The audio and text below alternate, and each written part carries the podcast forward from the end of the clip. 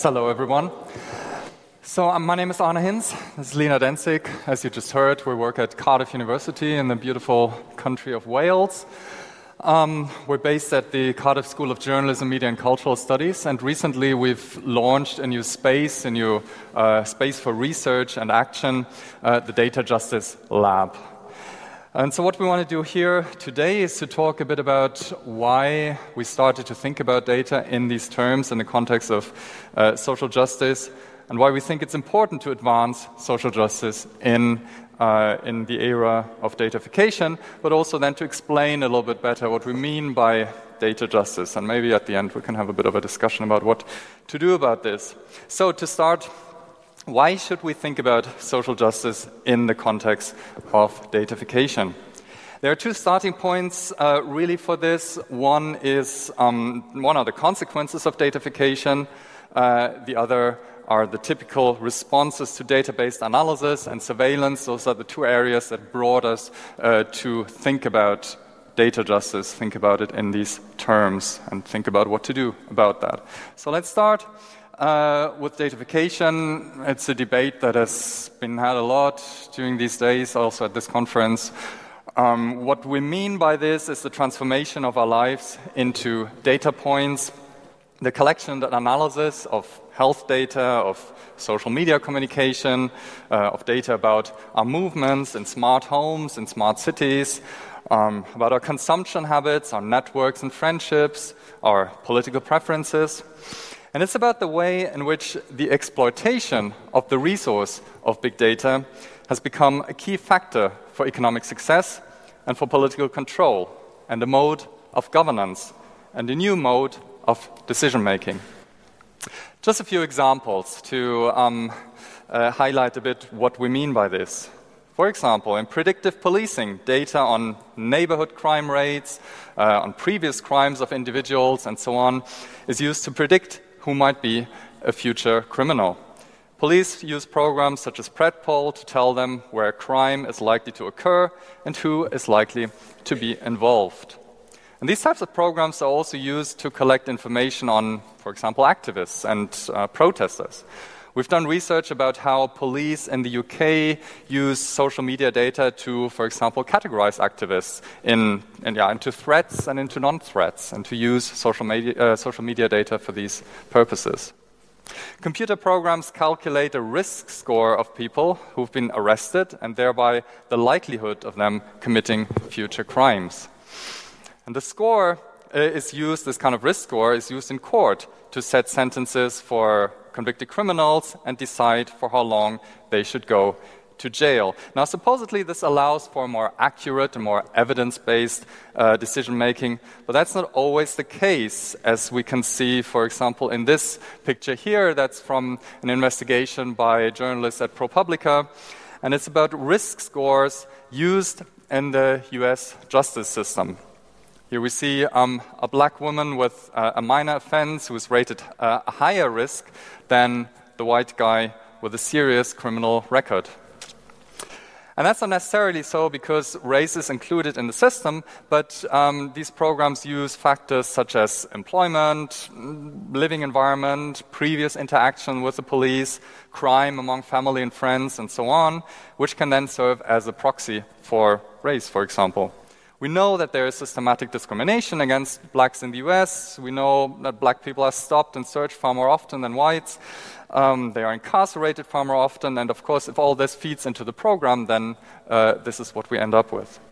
One of the problems with these systems is that the algorithms are private and it's not possible for either defendants or for the public to see why they got a particular score. Now, the allocation of services such as insurance is also increasingly based on data. Health insurances are starting to experiment with uh, offering lower rates if customers measure their health with Fitbits and make data available. Car insurances offer lower rates if we install a box that uh, measures our driving. The most far reaching project is planned by the Chinese government. It's a kind of um, social credit score uh, where every, uh, every citizen will get a score based on things like criminal record, um, spending habits, but also social networks, the kind of information that they post, um, social engagement, and so on. And this is then used to decide whether someone gets a loan, um, a job, better social services, access to good schools, access to universities, or is allowed to travel. And the idea is that this is then rolled out um, nationwide in 2020. They call it a, a program of social governance uh, to predict and prevent risk. We can also call it a program of social control. Um, yeah, but this is the far, most, most far reaching experiment, I think, uh, at the moment. In the context of national politics and elections, the use of data has been discussed a lot recently. Uh, companies like Cambridge Analytica offer their services of voter data analysis to political campaigns uh, so that voters can be influenced with messages that are targeted to particular voter characteristics and particular vulnerabilities. And the role of this in the Trump election and also in the Brexit referendum in the UK last year uh, has been widely debated. But more broadly, uh, data also transforms classic national citizenship. The NSA can legally conduct surveillance on foreign nationals, but not on US citizens. And so, to establish whether a piece of online communication belongs to a US citizen or a foreigner, they identified a number of selectors, such as uh, phone number, IP address, language, the degree of interaction with people inside and outside the US, and so on. And so, if many of your Facebook friends uh, are believed to be foreigners, and you talk on email a lot with somebody, or exchange emails a lot with, with someone believed to be a foreigner, or you talk on the phone, you check international news websites, and so on and so on, then maybe you're perceived as a foreigner according to the data, and you can be monitored. John Cheney Lippold from University of Michigan has written about this, and he called this an algorithmic form of citizenship, a data-based version of citizenship. He says, um, quote, it's a functionally, or it functionally abandons citizenship in terms of national identity in order to privilege citizenship in terms of provisional interpretations of data. It sometimes aligns with the nationality, as in your passport, uh, and sometimes it doesn't. All these examples show that we are categorized according to data assemblages, and our rights and obligations are reconfigured according to these classifications. But database categorizations don't necessarily correspond, at least not always, with what we experience in our everyday lives, our offline lives. And often we have no way of knowing how we are classified, for what reason, and what we can do about this. There's a new field of study um, in, in, academia, the field of critical data studies, that addresses these problems of datafication. Uh, scholars in this field look at, for example, database discrimination or questions of accountability, who is accountable if someone is arrested or sentenced based on a data score? Anyway, so that's the first starting point for, for thinking about data justice, the consequences of uh, datafication. The second for us really were the responses to the Snowden revelations and um, our protection from surveillance.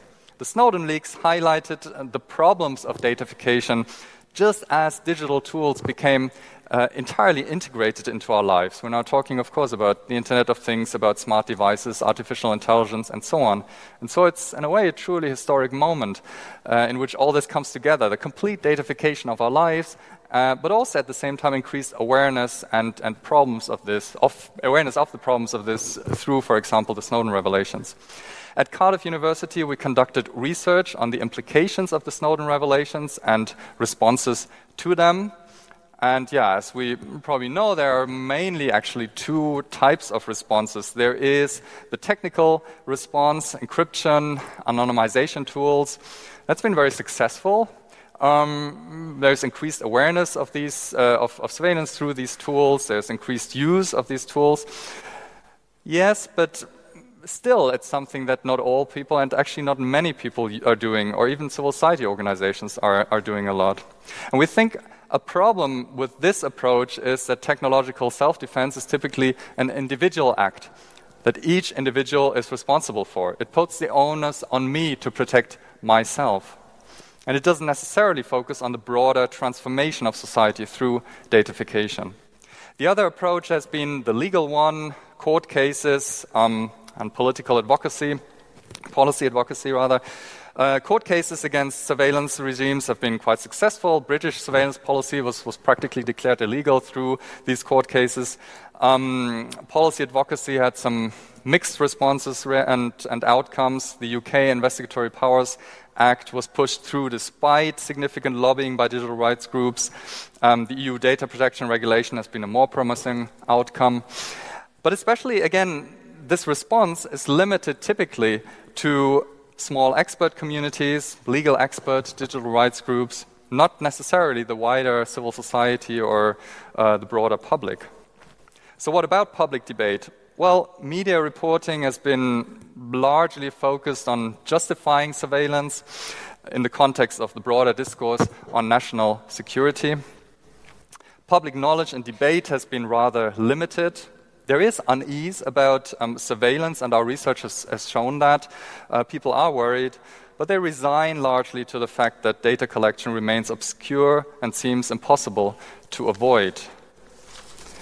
And finally, well, the main claim by Snowden and the critics of surveillance of the surveillance state has been that surveillance by the NSA and others affects everyone and has to be resisted because of that.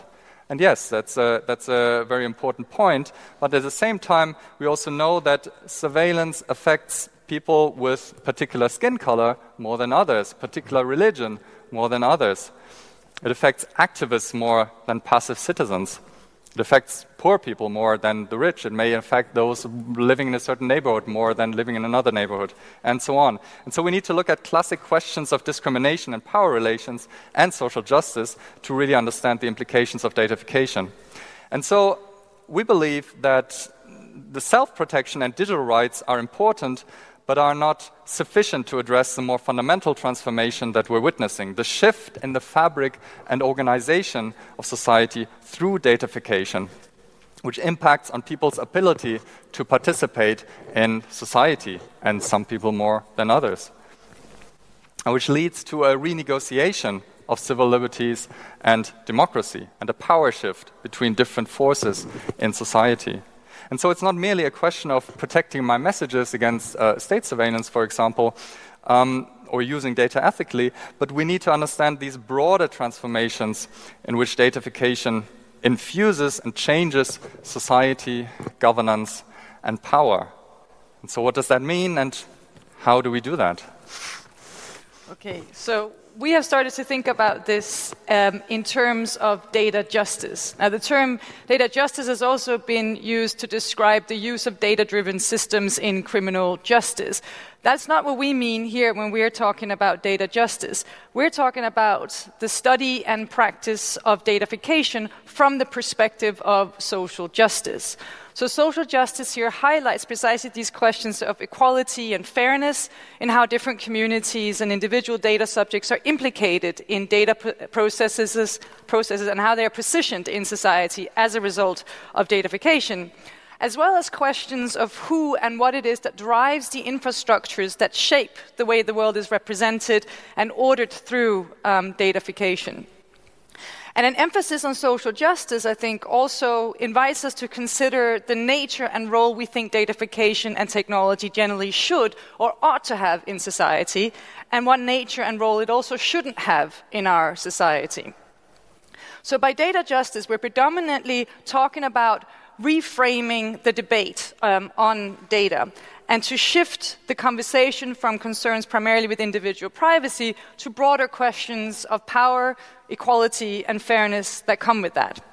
And as, as Arne highlighted, it's to deal with questions that, or to highlight the debate around the fact that data processes are uneven. So this idea of mass surveillance that somehow that means when we talk about mass surveillance that we're all equally implicated in this uh, as individuals, to try and sort of have a more nuanced understanding than that and actually think of it more as also, the surveillance scholar David Lyon has described it as social sorting, and really to emphasize that actually we're not some groups are more surveilled than others, and also surveilled for different reasons than others. That we're not all implicated in this equally.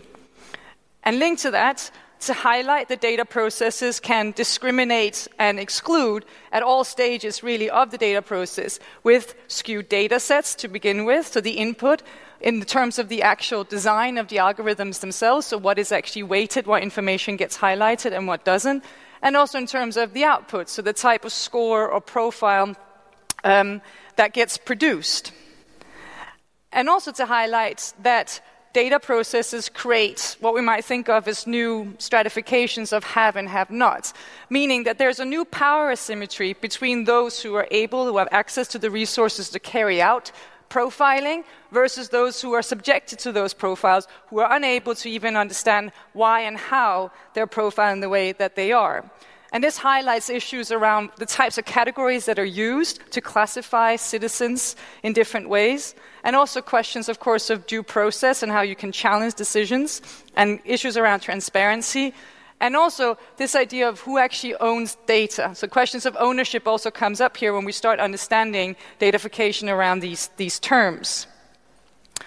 And then also the fact that data processes advance what we might think of as a new politics that's based more and more on prediction and preemption, meaning that we're increasingly governed by what we are predicted to do in the future, what we might uh, profile as intending to do in the future, rather than what we actually do and how we actually act and who we actually are.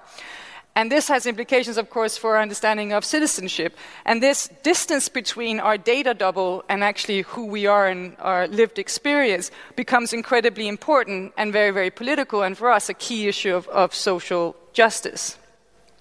So, this is what we're talking about. These are the types of issues we want to highlight when we're reframing the debate in terms of data justice. And there are different approaches to this issue.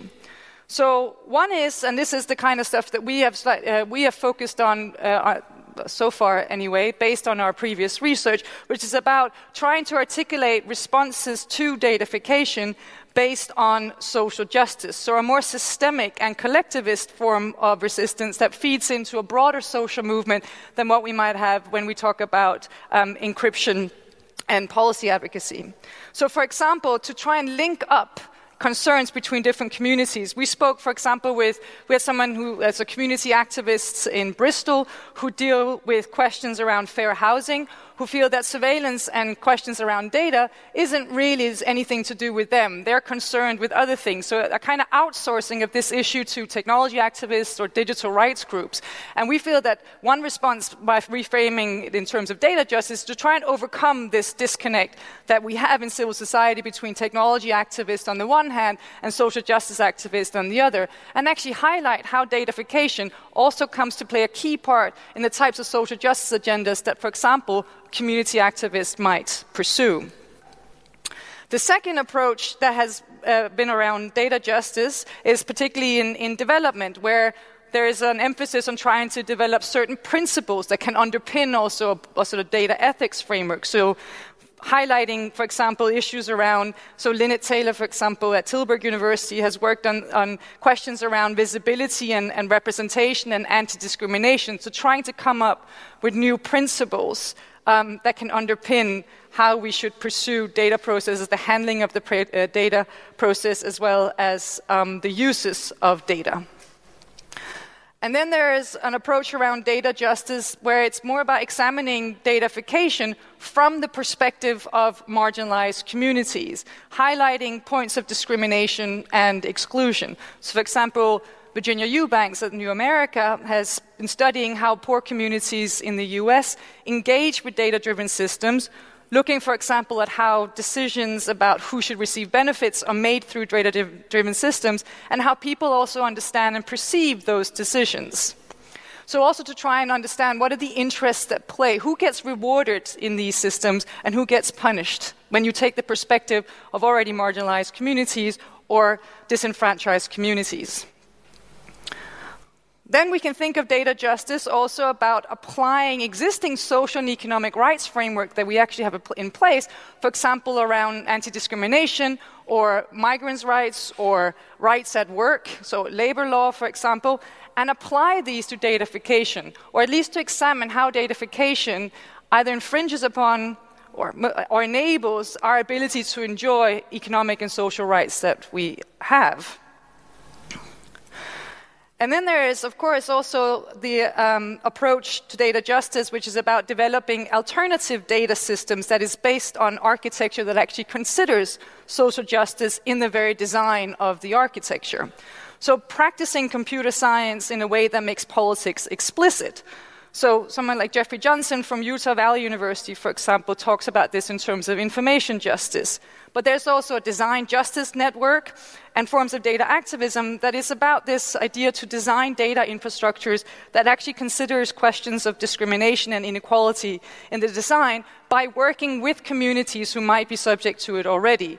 So, for example, building things like cooperative alternatives to various forms of businesses. So, there's the Ecomundo Cleaning Cooperative, for example, where it's about designing platforms together with the cleaners uh, in, in the Bronx that allows them to be in charge of decisions that are made through that platform about their work and what information should be there and what information shouldn't, what type of data should be collected, what type of data shouldn't be collected.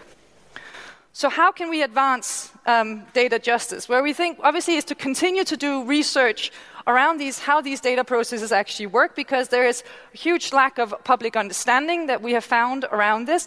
And actually, also, we work partly in a journalism school, and we find that there is a huge lack of journalistic skill in how you actually investigate some of these processes to try and hold these algorithms and data driven decision making to account. So we also want to think of it that you have to advance data literacy also amongst journalists um, and also practitioners like lawyers and so forth. And also, we need to broaden the stakeholders that are involved, so to actually connect concerns. So, for example, to include anti discrimination groups and other social justice activists in the debate and bring in historical perspectives on how inequality and unfairness happen in society when we talk about also data. And we think it can be advanced also, of course, as mentioned, through further policy development, so either by highlighting certain principles that should underpin data processes, um, but also applying rights frameworks we actually have in place already to some of these issues. And then to further collectivist design, where we actually you bring together social justice activists and developers when we think about alternative data infrastructures and to continue to question what interests are at play, what forces actually drive these datafication processes, and also highlight the politics of that. So that's what we want to do um, with our new initiative that we've set up at Cardiff University called the Data Justice Lab which is this collaborative space for research and practice on the relationship between datafication and social justice. We had a public launch in March. Um, it's directed by myself, Arne Hintz, and uh, Joanna Redden. And it's actually also about trying to advance a European context for some of these debates because they tend to have been very US centric so forth, particularly around this issue of, of data and discrimination. So, to try and also uh, get some um, some context within Europe on this and some European frameworks in place. And the types of projects we're developing are things like the use of big data in governance and for social policy, the development of, of data scores, issues around datafication in health, issues around the impact on particular communities like refugees implicated in data systems, um, developments of alternative forms of smart cities that may consider um, social justice. So, we want to talk about data justice and the Data Justice Lab, just to sum up, to reframe the debate to understand data as a social and economic justice issue. We think we need to think through collectivist responses to datafication that go beyond individual privacy and what we might think of as techno legal solutionism. We think we have to overcome this disconnect in civil society between techno- technology activists and social justice activists and connect concerns. And from this, it's about nurturing alternative political imaginaries for what the deal on data actually should be. So, thinking about how society ought to be organized and the social organization of technology within that society beyond the current dominant understandings of datafication that's based around efficiency and objectivity. So, thank you for that. I don't think we have time for questions, but we might.